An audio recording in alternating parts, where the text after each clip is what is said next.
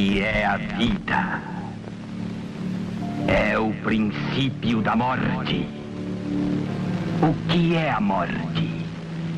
É o fim da vida. O que é a existência? É a continuidade do sangue. O que é o sangue? É a razão da existência.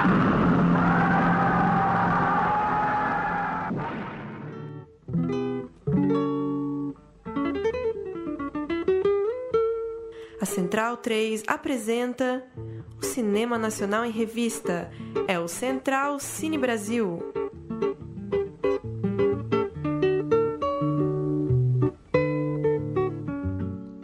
Alô, alô, amigo ouvinte da Rádio Central 3, está começando mais um Central Cine Brasil, nosso programa de número 177, todas as semanas falando sobre cinema brasileiro aqui na Central 3. Eu sou o Lucas Borges, como vai Paulo Silva Júnior?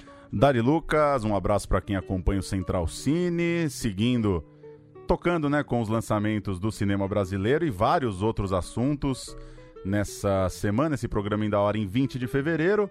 Só registrar que a gente não gravará na semana do carnaval, né? Estúdio fechado na quarta-feira de cinzas, no dia que a gente costuma gravar.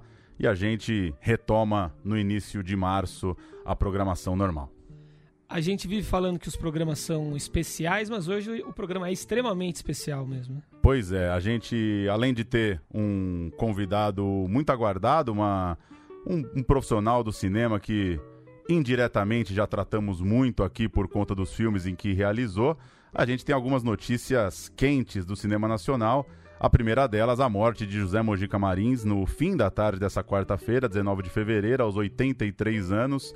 O icônico Zé do Caixão, talvez o mais talvez o mais mítico personagem do cinema brasileiro, né? Um cara que construiu um personagem que as pessoas Brasil afora não necessariamente precisam se lembrar de um filme, de um ano, de uma cena, mas sabem quem é, né? Isso é para poucos, acho que é um dá para dizer que é um caso é, quase único no cinema mundial a forma com que o Mojica forjou um gênero no país e, acima de tudo, a forma com que foi um apaixonado pelo cinema, né?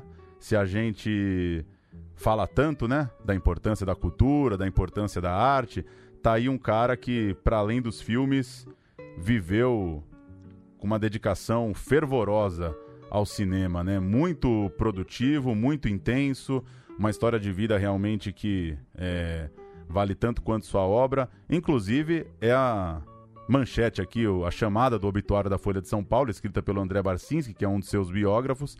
Obra de Zé do Caixão não chega perto de sua maior história da própria vida. Então, vale recomendar também é, o livro do Barcinski com o Ivan Finotti, Maldito, a vida e o cinema de José Mojica Marins, o Zé do Caixão. Livro que tem pouco mais de 20 anos, é de 98. E fica o nosso registro, né, de Acho que uma coisa legal do Mojica é que ele recebeu muitas homenagens em vida, né?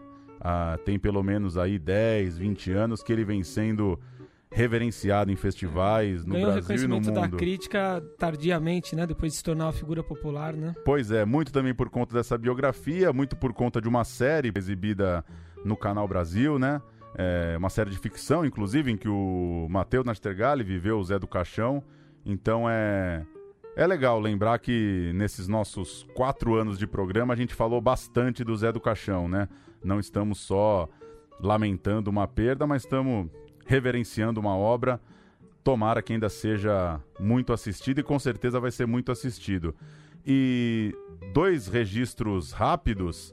A notícia do fechamento do Cinearte, né? Uma, uma notícia péssima, né?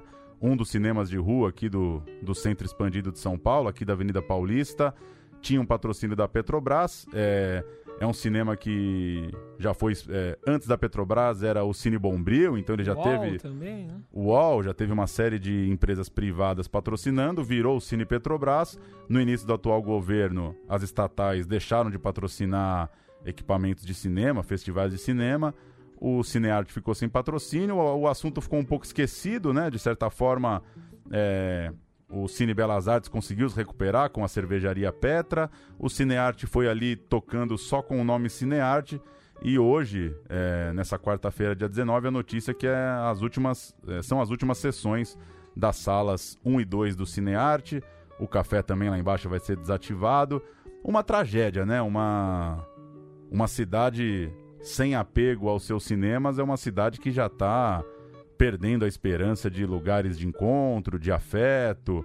E tomara que pinte algum investimento privado que sensibilize para tocar. Não é possível que uma cidade como São Paulo não consiga viabilizar um cinema na Avenida Paulista no conjunto nacional. Né? A gente está falando de um dos lugares mais é, nobres numa relação com a calçada, Bonitos, né? bem localizados, numa avenida icônicos. tão icônica. Pois é, é, é muito triste pensar que um cinema ali não vinga, né? Mas vamos que vamos, né? E a terceira da trinca de, de notícias que eu, que eu queria chamar antes da gente começar o papo.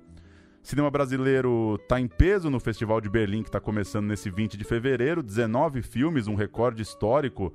Se você pegar os, né, aquela, aquela prateleira, aquela primeira prateleira dos festivais de cinema no mundo, nunca o Brasil teve 19 realizações é, num ano em que não está sendo homenageado, não é retrospectiva, nada. São 19 filmes selecionados de fato para as mostras e absolutamente nenhuma menção da Ancine, né?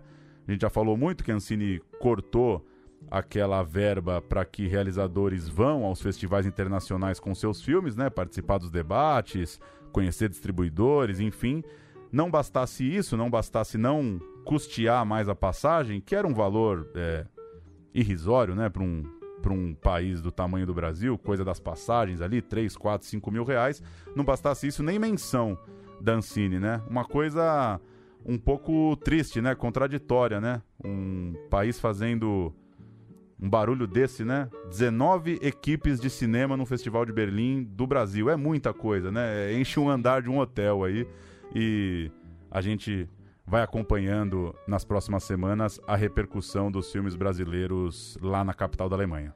E o programa de hoje é bastante especial também porque nós temos como convidado um dos maiores nomes da fotografia de cinema no Brasil, Lauro Escorel, é, ainda no início da, da carreira participando de obras do, do Cinema Novo, Deus e Diabo na Terra do Sol, acompanhando aí é, Leon Hirschman em São Bernardo, por exemplo, estava em Terra em Trânsito o Glauber Rocha também, mais um do Glauber, Hector Babenco em Lúcio Flávio Passageiro da Agonia, entre outras obras. É um grande prazer ter você aqui conosco, obrigado pela sua presença, Lauro. E está aqui para falar do seu novo filme Fotografação, que estreia dia 5 de março. Obrigado, Lucas. Obrigado Paulo. É um prazer estar aqui para falar do filme. Queria fazer só uma correção. Deus e o Diabo, eu era muito garoto, eu não participei. Ainda não, né? Foi Terra em Transe, não. né? Que você Foi tirou a, a convite do, do seu irmão Eduardo Escorel. Você foi tirar algumas Isso, fotos do. Isso. Então eu queria fazer só essa pequena correção, mas é um prazer enorme estar aqui podendo falar do filme. O prazer é nosso. Fotografação é um filme, um documentário que fala da história da fotografia no Brasil, né? É, citando os prin- principais fotógrafos, né? Principais figuras que retrataram o país desde o século XIX, desde Dom Pedro II, por ali, e contextualiza com o cinema, fotografia no cinema também. Me parece, e o filme deixa, deixa isso claro, que o que te instigou a fazer esse documentário foi o fenômeno atual da, da fotografia, né? A forma como se tira, como se registra imagens através de telefones celulares, com tecnologia de, de maneira bastante intensa e translocada até. E aí eu começo te perguntando se você nota a influência dessa tecnologia, do fenômeno das selfies e das, das fotos tiradas quase a esmo, já no cinema, como você nota, se é que nota? Olha, eu na verdade o que me instigou a fazer o filme, na verdade, foi um certo encantamento por esse universo visual, pela, por essa construção de, da imagem de um país através, digamos, de 100 anos. E, e busquei ali criar elos uh, entre os diferentes fotógrafos, mostrando como essa imagem foi sendo construída década a década. Uh, esse foi o primeiro, digamos, impulso. É, mas era inevitável eu procurar refletir sobre o que nós estamos vivendo hoje. Quer dizer, essa multiplicação de registros espontâneos, esses bilhões de fotografias que sobem na rede todo dia, que é uma postura diante da fotografia muito diferente, digamos, do que esses fotógrafos pioneiros tinham. Mas a maneira de posicionar a câmera, olhar, enquadrar, pensar, o conceito da foto, digamos, era muito diferente do que a gente, dessa coisa mais espontânea, é, cotidiana. Mas eu acho, o que eu tento dizer no filme também, que a minha própria a minha própria ideia do filme, eu acho que o filme revela isso, foi se transformando à medida que eu fazia o filme. Então, se no início eu começo com uma, digamos, com uma leitura um pouco crítica desse, dessa coisa contemporânea, aos pontos eu vou me dando conta de como eu já sou influenciado também por esse novo olhar e como é que eu, e não só eu, mas como muitos fotógrafos de cinema, já, digamos, se alimentam da multiplicidade de looks, de efeitos, enquadramentos. Então, acho que houve uma mudança do olhar contemporâneo que, de alguma maneira, esses fotógrafos, vamos chamar assim, amadores, é, digamos, acab acabaram nos oferecendo. A falta de compromisso, uhum. às vezes, é criativa também e oferece muitas coisas. E, Lauro, como que, como que você é, contaria a mudança que isso tem no set de filmagem, de fato? É, fiquei pensando assistindo o filme, você conta, por exemplo, a sua experiência em. Poderia citar Bye Bye Brasil, eles não usam Black Tide, como, como você foi se encontrando também com o Brasil à medida que você precisava trabalhar, pensar como que você ia fotografar essas, esses lugares que o cinema foi te levando. E eu fico pensando, aí quando chega ali os anos 90, anos 2000, a tecnologia vai avançando, chega o cinema digital o que que, o que que de fato o cinema digital, essa, essa não dificuldade da película é, e também uma facilidade de pós-produção, né, que hoje a gente sabe que o filme pode se transformar depois no estúdio de pós-produção. O que que isso mudou para o fotógrafo no set de filmagem? Gera mais responsabilidade? O desafio está maior ou está menor? Como que você acha essa textura, digamos, na comparação com o que era filmar nos anos 70, 80? Não, eu acho, digamos, que na verdade a tecnologia digital, ela, digamos, enriqueceu e ampliou as possibilidades expressivas dos fotógrafos. Quer dizer, eu acho que a gente traz da cinematografia é, fotoquímica, vamos chamar assim, todo um método, toda uma disciplina de trabalho, toda uma maneira de conceituar os projetos. E agora, digamos, as possibilidades que a tecnologia fotoquímica e analógica, se quiser, ofereciam, ela era limitada, na verdade. Ela até exigia muito mais, digamos, controle do fotógrafo do que a tecnologia digital, que tem uma série de recursos que te permite resolver na pós-produção um problema, quer dizer, você Então, o digital enriqueceu a nossa, digamos, a nossa paleta, digamos, criativa as possibilidades de criação, ah, os equipamentos são mais leves, tem, tem uma série de coisas que o digital permitiu. Mas eu sou daqueles que acha que a gente não deve abandonar, digamos assim, uma uma maneira de pensar o cinema que nasceu há 100 anos e que foi se estabelecendo. Então, acho que há um método de trabalho que ele, ele, é, ele se renova, mas ele tem que ser preservado também. E, e só um complemento dessa pergunta é, filmando, por exemplo, A Fera na Selva, que você fez há pouco tempo, é, o Lodo agora, né? Passou em Tiradentes. É, como que é a tua relação com as novas gerações, com as equipes, com uma galera que não viveu essa fotografia é, analógica, podemos chamar? Tem, tem algum contraste ali, geracional? Como que você lida com essa galera que já cresceu tirando foto no Natal, no aniversário, sem, sem muito. sem, sem essa, essa preocupação de uma coisa inédita ou de um momento mágico ali da fotografia? Não, eu acho que, a, que eu me dou muito bem com a nova geração e com a nova tecnologia. Quer dizer, então, eu, eu tenho vários assistentes muito jovens que trabalham comigo e, e, no diálogo com eles eu até me renovo, na verdade. Quer dizer, eles me trazem, digamos, até me oferecem novas possibilidades de trabalho. Então, isso que eu estava dizendo antes. Quer dizer, eu venho com uma bagagem do cinema, digamos, mais clássico, se você quiser, mas eu estou fazendo filme digital, não sei, há 10, 15 anos eu estou captando coisas em digital sem, nenhuma, sem nenhum problema, porque quer dizer, eu acho que a disciplina do fotoquímico facilita muito sua vida diante do digital. Para mim, o digital é um facilitador. E o diálogo com as novas gerações acontece, digamos, de uma maneira bem tranquila. A gente já está entrando nos meandros aqui, né, de, sobre o que é fotografia, enfim, detalhes da direção de fotografia no cinema.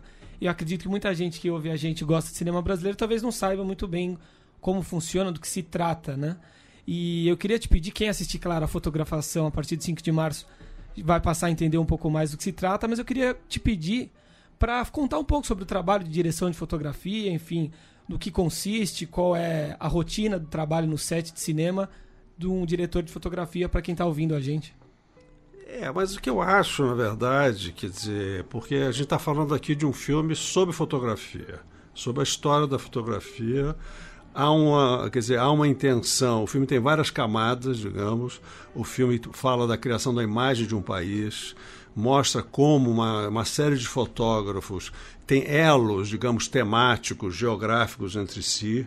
Então tem aí um, um digamos, um olhar humanista sobre o país que eu, eu tento colocar no filme é a base um pouco do meu trabalho, da minha relação com o cinema. Quer dizer, então eu me aproximo da fotografia, digamos, inspirado por essas pessoas.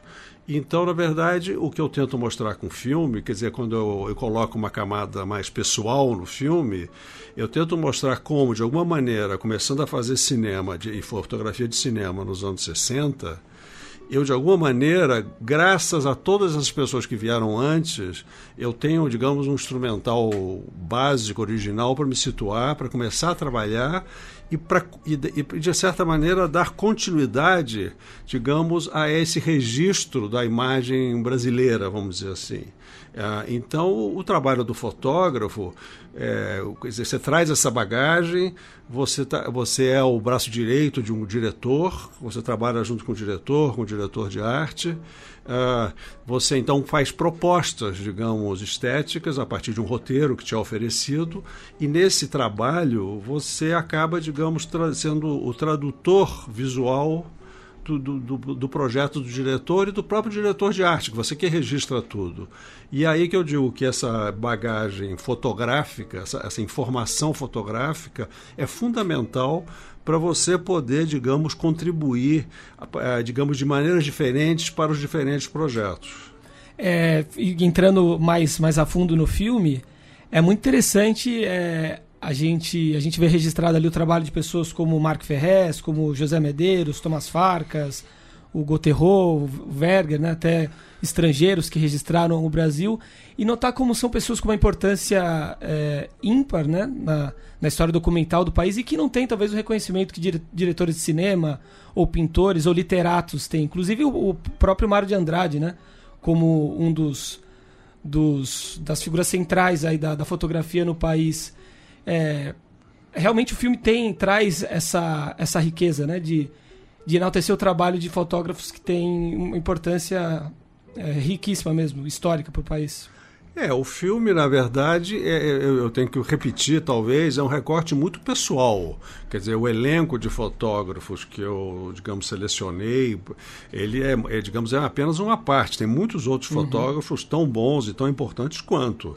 Eu fiz um recorte a partir dessa minha ideia que eu queria construir um diálogo entre os fotógrafos. Então eu procurei os pontos de contato entre eles. Então você vê no filme que, digamos, o Ferreira foi a, a, Ouro Preto fotografar no século XIX e o Mário de Andrade foi no século XX, depois o Goterro, depois o Jean Manzon, depois o Zé Medeiros. É quase como se houvesse um percurso obrigatório numa época, a gente está falando de, de, um, digamos, o filme vai até a fundação de Brasília. Então é uma época que o país tinha um projeto, né? Quer dizer, a gente acreditava no país, acreditava na diversidade, na inclusão, uma série de coisas que estão meio até, digamos, é, tem gente querendo colocar à margem essas questões. Então eu acho que o filme é legal também por isso. Quer dizer, gente, o filme mostra um olhar muito generoso, digamos, para com o Brasil e suas gentes, digamos assim. E aí eu tentei criar esse elo. Uh, então, falando do Mário de Andrade. O Mário de Andrade é um descobridor do Brasil, por exemplo. Uh, a, a, obra literária dele, como intelectual, é muito conhecida. Esse lado fotógrafo dele é muito pouco conhecido. Uhum. Uh, e ele foi um precursor, na verdade. Quer dizer, ele era um, uma, né, uma pessoa muito antenada. eh, digamos que estava vendo as publicações europeias, acompanhava as publicações eh, de fotografia na Europa, exposições e tal. E de repente, quando ele tem uma câmera fotográfica na mão, ele faz fotografias que são extremamente modernas em termos de angulação, né, os enquadramentos dele, que, são, que mesmo para mim foram muito surpreendentes quando eu comecei a tomar contato com esse material. Eu não imaginava o Mário fotografando daquele jeito. Então eu, eu, eu acho que é importante, digamos, nessa, nessa época que a gente vive, a gente pensa, a gente não pode abandonar a história, não pode abandonar o que veio antes. Quer dizer, então, a gente ninguém está inventando a roda, a pólvora hoje. Tem uma história e as coisas se conversam entre si. E quanto mais você souber dessa conversa, melhor você vai participar dessa mesma conversa. Uhum. É um pouco acho que é essa a pegada do filme. Voltando um pouco para essa para a questão da fotografia hoje, a, a sua própria presença no filme deixa isso claro que fazer esse filme também, imagino, foi uma forma de você pensar um pouco todo o cenário da fotografia, refletir sobre as transformações, sobre o lugar da fotografia hoje. Queria saber se é, o que que você concluiu, ou o que que você avançou rumo a alguma, alguma conclusão, alguma reflexão, é, qual que é a síntese disso diante do que é a fotografia hoje? Você, o filme, por exemplo, mostra é, garotos se filmando com o celular, andando de skate, é, mostra como as pessoas estão num Réveillon, numa Avenida Paulista, se fotografando o tempo todo. Como que produzir esse filme? O é, que, que isso te trouxe enquanto reflexão para isso? Porque às vezes a gente também tem uma visão um pouco julgadora das coisas, né? Pô, o cara foi lá no show e não parou de fotografar. É, a gente tende a pensar que a, que a fotografia tá banalizada, né? É, que a pessoa, sei lá, vai num restaurante para colocar na rede social. Enfim, o que que, que, que essa, essa experiência te trouxe enquanto reflexão sobre esse fenômeno de tirar tanta foto o tempo todo? Não, eu acho que a eu achei muito curioso, porque o filme foi uma, uma construção ao longo de um período bastante amplo, né? Assim, entre eu começar a filmar e ele ficar pronto, acho que foi mais de um ano, um ano e meio, assim. E, e tem uma cena do filme que você, que é o início do filme, que é muito, é, ela detonou o processo de feitura do filme e até do aprendizado do filme, que é, digamos, eu saio de casa para ver uma possível locação quando chego na locação, tem uma cena acontecendo que é uns meninos se fotografando naquele local. Eu tiro meu iPhone do bolso e filmo aquela cena. Acabei de filmar aquela cena, é, fui dar uma volta, aí, aí conversei com os garotos que estavam ali se fotografando. E, para minha surpresa, quando eu volto, eles estão se filmando e me incorporam no filme deles. Então eu, digamos, encontro uma, alguns dias depois na internet, eu, eu levei o registro deles para casa e eles tinham levado o meu registro. Isso para mim foi um pouco a chave do filme, quer dizer, que eu podia o meu aprendizado do filme começou naquele momento, eu acho, que eu disse assim, não, esse é o caminho, o filme vai ser por aqui. Então o filme tem várias coisas assim ao longo dele que eu filmei eu mesmo com o meu telefone. Quer dizer, eu, eu ia nos lugares e quando via, não, isso aqui faz parte do filme. Ah, então, foi uma maneira, digamos, de eu me aproximar desse universo, começar a entender as pessoas que estão se fotografando.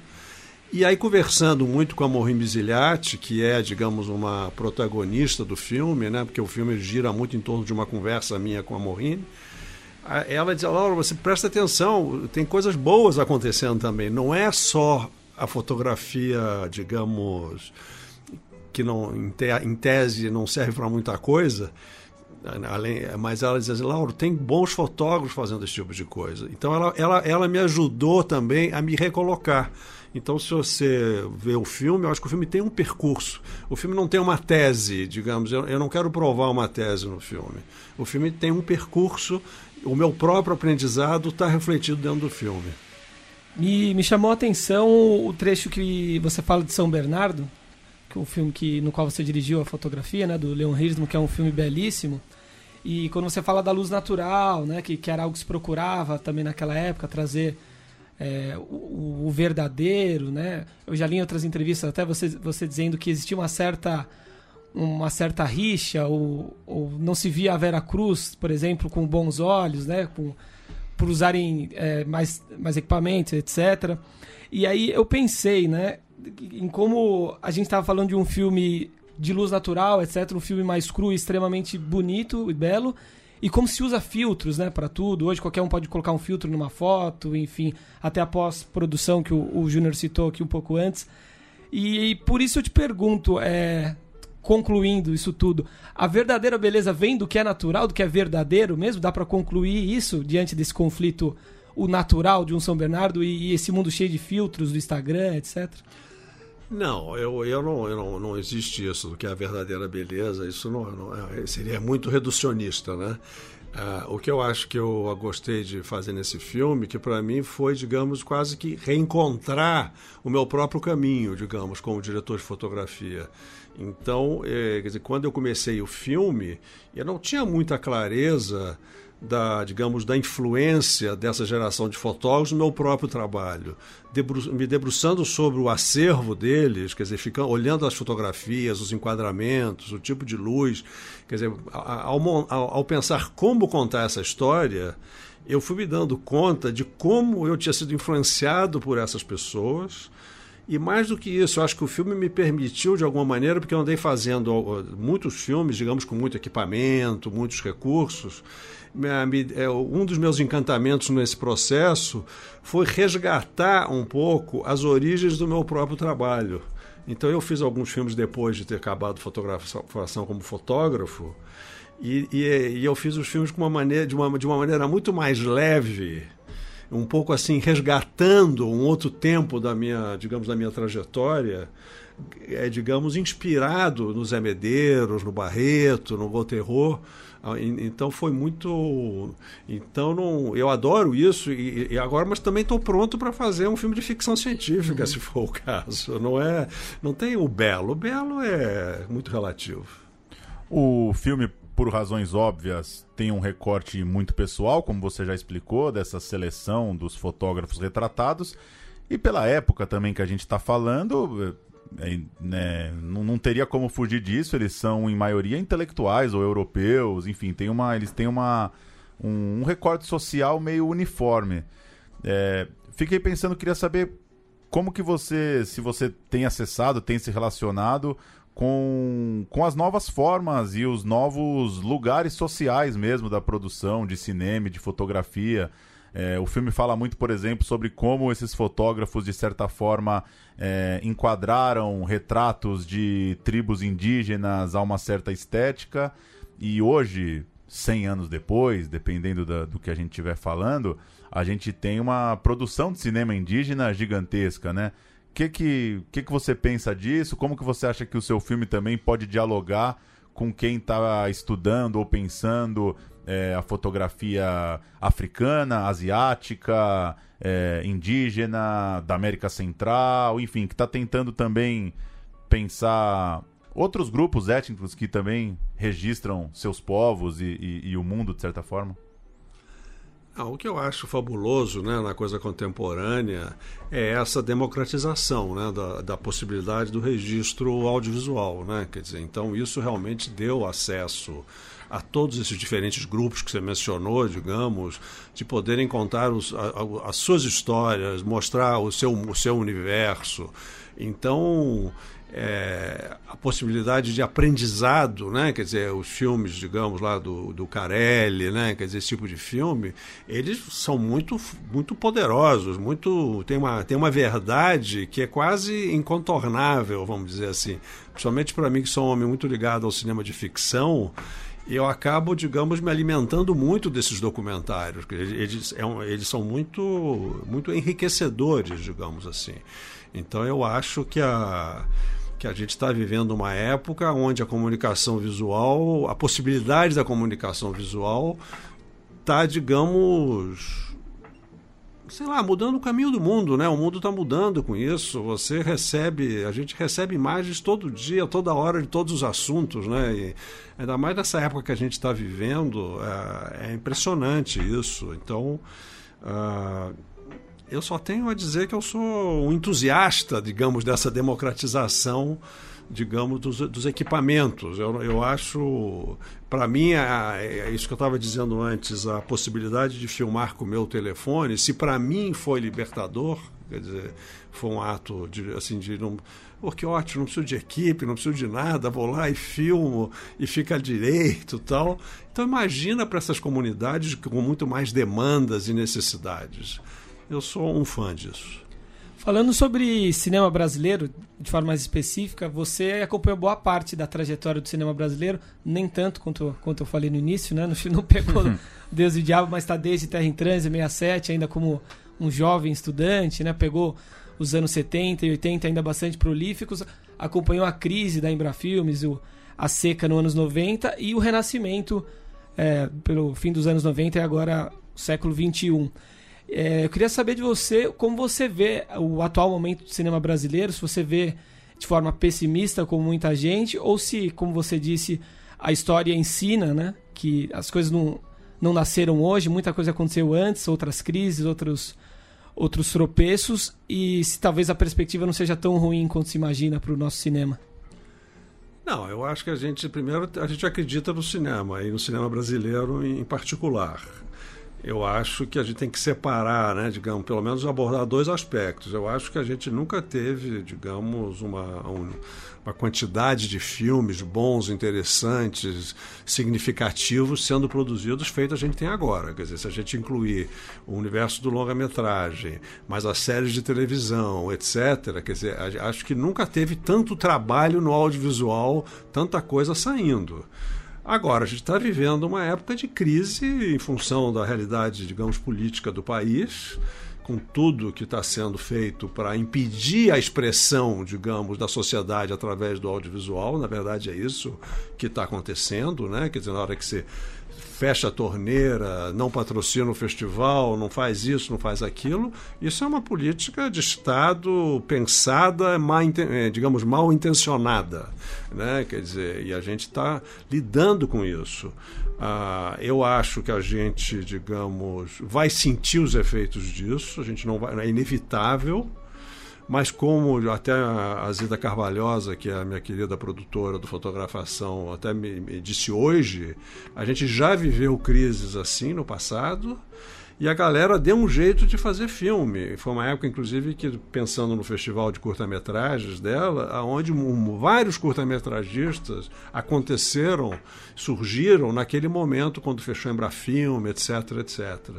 Então a gente tem que acreditar e tem que acreditar, inclusive, que a tecnologia digital joga a favor disso. Quer dizer, talvez a gente tenha filmes menos bem acabados ou mais, sei lá, um pouco mais toscos, mas a sociedade vai encontrar uma maneira de se expressar através do audiovisual. Quer dizer, talvez a gente tenha uma crise no mercado, embora o mercado alimentado por, por essa série de comédias vai bem obrigado, digamos assim mas tem toda uma outra galera que vai filmar e vai mostrar seus filmes. É... Não adianta achar que, que acaba com o cinema. Isso é o que a gente tem que acreditar. Então, eu estou aí, digamos, pessimista por um lado, mas achando que a Fênix renasce. esse projeto, você acabou de citar as séries, né? Foi lançada no passado, Itinerários do Olhar, a série no Canal Brasil. Imagino que, enfim, boa parte dos nossos ouvintes acompanha o Canal Brasil é, assiduamente, pode ter assistido a série, esbarrado com algum episódio. Queria que você contasse um pouco como foi a produção, se ela foi simultânea, se um projeto nasce do outro ou não. E, e colando nessa pergunta, qual que é a sua qual que é a sua relação com as pessoas irem até o cinema assistir o seu, o seu trabalho? Se você carrega ainda uma coisa da sala escura, da telona, se pensa. Claro, a gente não está imaginando aqui que fotografação vai levar milhões de pessoas ao cinema, claro, mas se você ainda tem essa, esse, esse carinho especial, essa vontade de ver as pessoas lá na sala, ou se você já entende que, pô, é, fazer o itinerários do olhar também é levar meu trabalho a muita gente, porque muita gente assiste, hoje está no streaming, a TV a cabo, enfim, tua tua relação aí com as plataformas e um e, e, quanto a telona ainda é especial nesse, nesse momento que a gente vive, com as pessoas consumindo tanto audiovisual em casa? Olha só, na verdade é, é curioso porque esse projeto nasceu, é, digamos, da, da, feito eu falei antes, da minha, da minha, vontade de contar um pouco dessa história da fotografia brasileira. Uh, eu fui ao, a, a, um encontro, não sei se você chegou a conhecer o Zé Carlos Avelar, que era crítico de cinema, que trabalhava no Instituto Moreira Salles, e aonde que eu frequentava, eu via as exposições, né? Eles detêm, digamos, é, muitos dos acervos né, desses fotógrafos que eu utilizo no filme, eles são apoiadores do filme. Uh, e eu, eu, quando eu falei ao Avelar, eu disse assim: Avelar, eu estou com uma ideia meio maluca, estou querendo fazer um filme sobre eh, fotografia, assim e tal.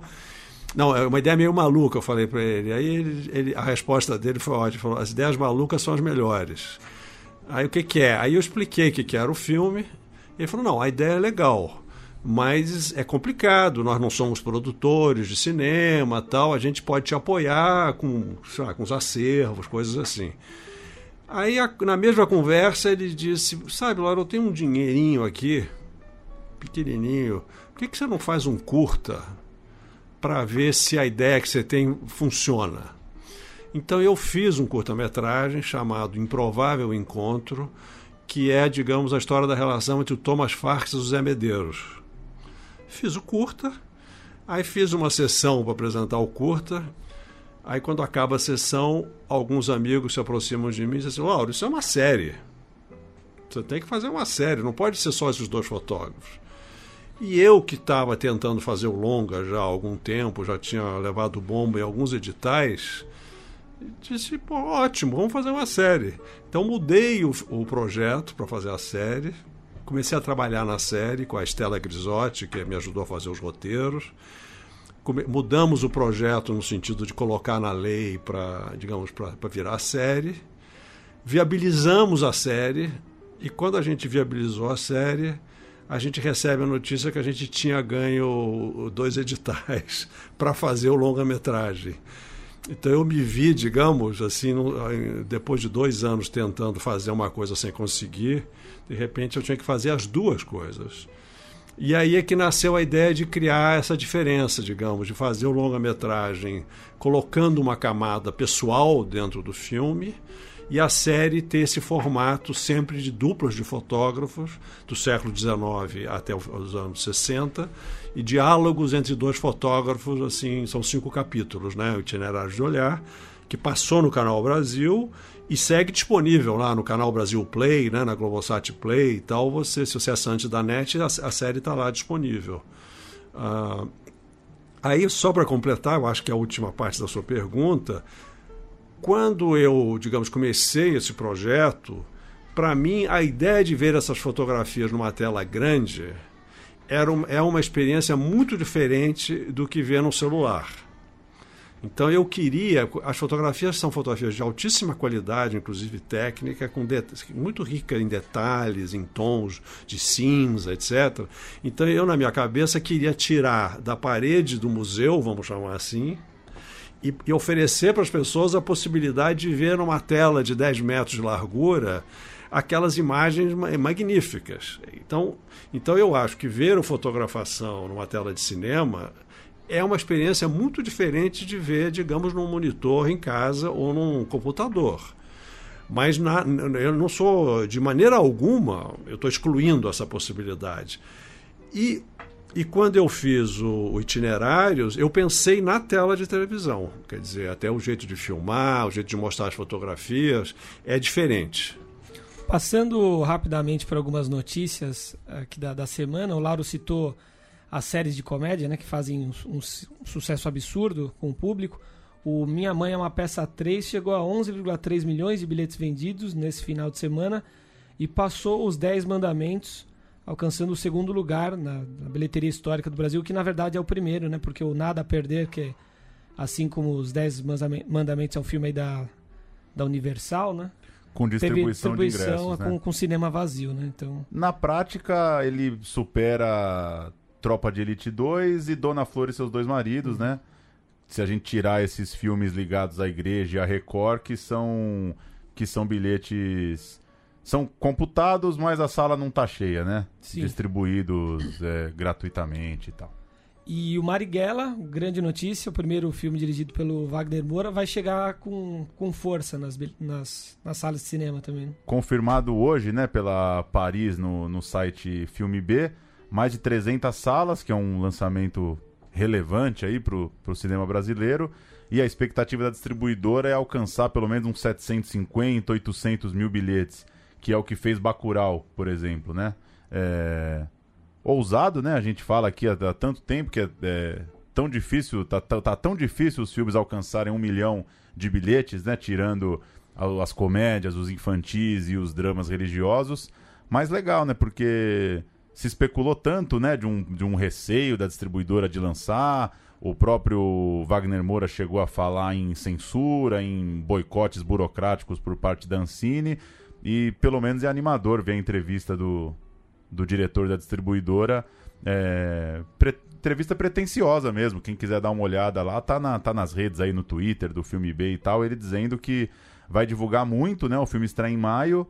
É, tá animado, que já tem mais de 300 salas confirmadas e tá com uma ambição aí de fazer um barulho tal qual o Bacurau.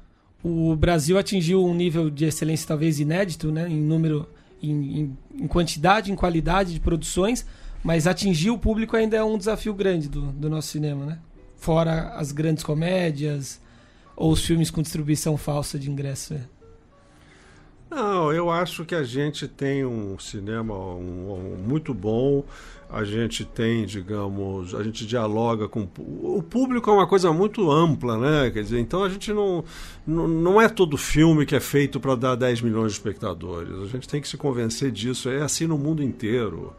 Então, a, né, a, gente sabe que os, grandes, os títulos, digamos, os títulos campeões é, viabilizam a indústria e a realização de filmes menores. E, e, a gente tem filme de nicho e tem filme para multidão. E eu sou a favor que eles coexistam. Se você quiser saber a minha opinião, uhum. Eu não tenho. Eu acho ótimo que o filme da, do Paulo Gustavo esteja fazendo o sucesso que está fazendo porque isso vai permitir que algum outro cineasta faça também um filme, digamos, de outro tipo e que encontre o seu público. Tem, tem espaço para todo mundo, e ainda mais com todas essas plataformas que a gente está falando, eu acho que que ampliou muito, digamos, os canais, né? Eu acho que esse filme que eu fiz, digamos, é um filme que poderá ficar é um filme que poderá ser usado, digamos, na, na, universidade, nas escolas de cinema. Então não é um filme, digamos, é um filme com essa perspectiva. Né? Que então acho que tem espaço para todo mundo. A filmografia do Lauro é muito extensa, né? Inclusive eu estou aberto aqui com lauroscorel.com.br. É longa a lista, muito bom, muito cuidadosa aqui a página. Quem quiser ter a, a filmografia completinha, vale dar uma olhada. E quem já viu é, Babenco, Leon Hirschman, Kaká Diegues, Arnaldo Jabor, já esbarrou com a sua fotografia, Laura. E a pergunta que a gente faz para todo mundo é: qual que é o filme brasileiro que te marca? Se tiver que responder essa pergunta difícil, o grande filme brasileiro que de repente te deu aquele estalo, te disparou para o cinema, você se identifica ou você revisita de tempo em tempo? Tem um aí, uma, um, um filme de cabeceira, digamos assim? Olha, eu acho que o cinema brasileiro começou para mim vendo Vidas Secas ainda menino, assim, foi uma coisa que me, que me marcou muito e eu trago essa imagem comigo até hoje. Terra em Transe é um filme também que talvez por ter sido o primeiro set que eu participei, uh, eu participei inclusive do restauro do filme alguns anos atrás e me encantou reencontrar o filme e ver, inclusive, o efeito que o filme provocava, digamos, dos jovens técnicos que estavam me ajudando a restaurar. Estavam encantados com aquela maneira do filme ser filmado, a jeito da câmera tudo mais. E dos meus filmes, eu acho que o São Bernardo é um filme que sempre me volta. Quer dizer, sempre que eu tenho que eleger um favorito, eu sempre falo do São Bernardo. É um filme pelo qual eu tenho um enorme carinho. Eu aproveito então a pergunta para perguntar sobre o, a produção recente, o que te chama a atenção do, dos filmes que foram lançados recentemente, quais mais te agradam?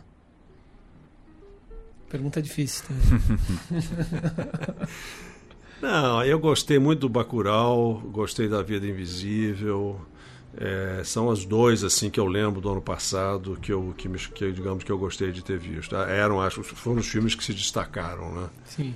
E, e aproveitando já que você falou do, do set de, de Terra em Transe, o que que que que você poderia trazer? O que que é um set do Glauber no fim das contas? Tem muito você acha que tem muito romantismo nosso em ficar imaginando um, um cinema feito é, ali na raça, na galera, com, com muita transpiração, muita gente. É, obviamente, muita coisa mudou no mundo, né? Nas relações de trabalho, pensar, é, enfim, direitos humanos. Não vamos ter um Fitzcarraldo agora, provavelmente. Mas o que, que você.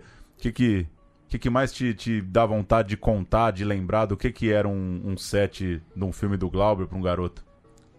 Eu lembro da energia do Glauber. Quer dizer, tinha uma eletricidade naquele set que era muito, quer dizer, que envolvia a todos que estavam ali, quer dizer, ao elenco, aos técnicos. Quer dizer, você se, e, e, e ele era o dínamo, o gerador dessa energia era ele. Energia essa que eu lembro, digamos, que nos filmes depois, que eu fiz depois, que eram filmes mais clássicos, digamos, eu achava os filmes extremamente monótonos, sabe? Eu achava aquele, pô, que sete sem graça, eu achava que sete de cinema era aquele. E, na verdade, a regra eram os outros, na verdade. Então, isso, esse contraste sempre ficou comigo. Legal. E já que falamos dos favoritos, eu falo então o meu, o meu favorito aí da, da lista aqui do Lauro é Eles Não Usam Black Tie, para mim uma Obra-prima, obra-prima, absurda. Sou. Do Guarnieri, né? Fã é, com, com o Guarnieri protagonista, filme do Leon Risman, fanzaço dos filmes do Risman e muito bom ter poder conversar com, com o Lauro pra. Deu até vontade de rever o filme. Vou, vou rever essa semana que. Muitos aqui, acho que a maioria de quem nos, nos ouve já, já, já né? assistiu, né? porque são Sim. grandes clássicos de fato. E, só para citar alguns mais recentes, os filmes do Miguel Faria Júnior, né? Vinícius e Chico, artista brasileiro. É, o Batismo de Sangue, do, do Elvésio, que é o diretor agora de O Lodo, do né? Do Lodo, né? Elvésio Raton, é o terceiro Elvésio filme Raton. que eu faço com o Elvésio. É, Domésticas, é um filme do Fernando Meirelles. Foi, é, foi, só fiz esse, foi o primeiro filme, né? Ou o segundo do Fernando, era o Fernando Meirelles e o Nando Olival, né? 2001. É, eu Sei Que Vou Te Amar, do Jabor, também é anos 80.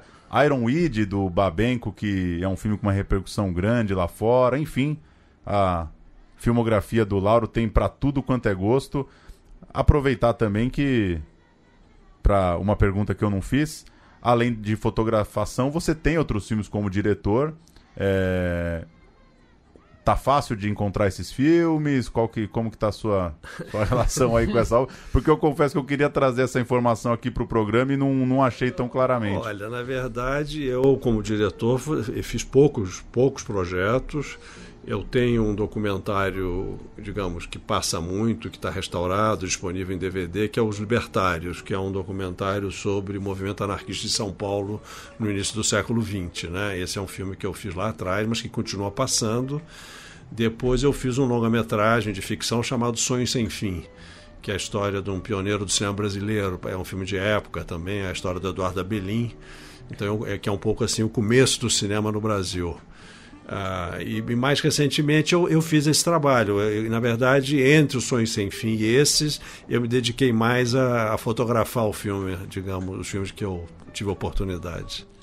Maravilha. Acho que o fotografação, além de, de uma aula da, da história da fotografia no Brasil, enfim, e de, de mostrar muita gente o trabalho de, de fotógrafos espetaculares, né, que documentário Brasil como poucos, ele, ele serve também como um guia, né, para quem quer conhecer mais cinema brasileiro, quer conhecer a obra do, do Lauro.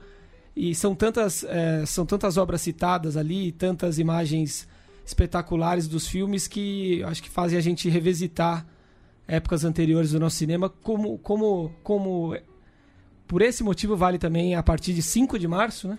5 de março, aqui em São Paulo e no Rio de Janeiro assistir ao Fotografação nos cinemas. E já que estamos no momento aqui de recomendar, eu, por coincidência, domingo fui ao Itaú Cultural, a coleção lá brasiliana dialoga muito com o filme, né? Tem tá lá com os dois andares no Itaú Cultural, na Avenida Paulista aqui em São Paulo, dedicados a as fotografias, as, as, primeiras gravuras que retrataram o Brasil, inclusive uma sessão bem didática, né, com as primeiras é, imagens de cada região brasileira. Então você vê lá o primeiro registro de uma gravura feita diante de uma paisagem de Goiás, por exemplo, do Tocantins.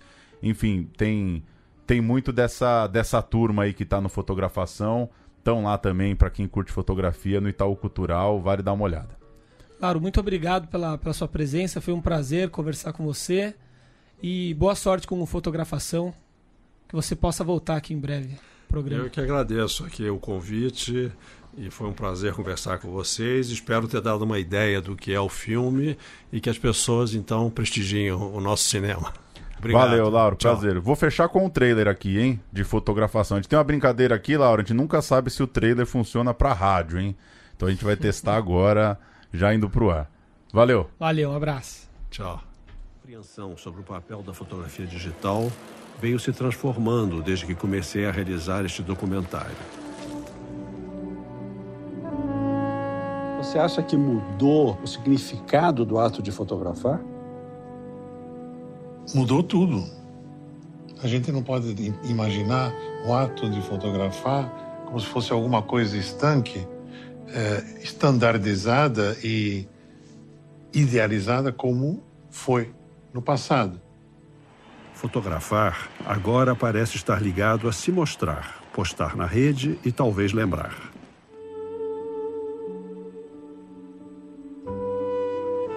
Na verdade, eu não, eu não sei o que pode acontecer. Eu não vejo ninguém saber o que pode acontecer. É tão novo, tão extraordinário, tão absurdo que ninguém pode conviver com bilhões de imagens.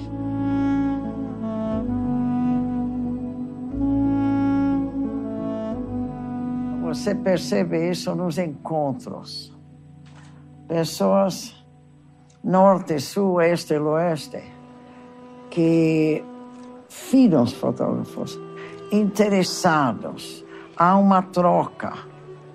São pequenas ilhas em que há um real encontro com a fotografia para os jovens. Não? A multiplicação de olhares sobre o nosso país e seus registros fotográficos me mostram cotidianamente aspectos do Brasil que talvez passassem despercebidos. Na espontaneidade dessas imagens, encontro novas formas de enquadrar e de captar luzes e cores.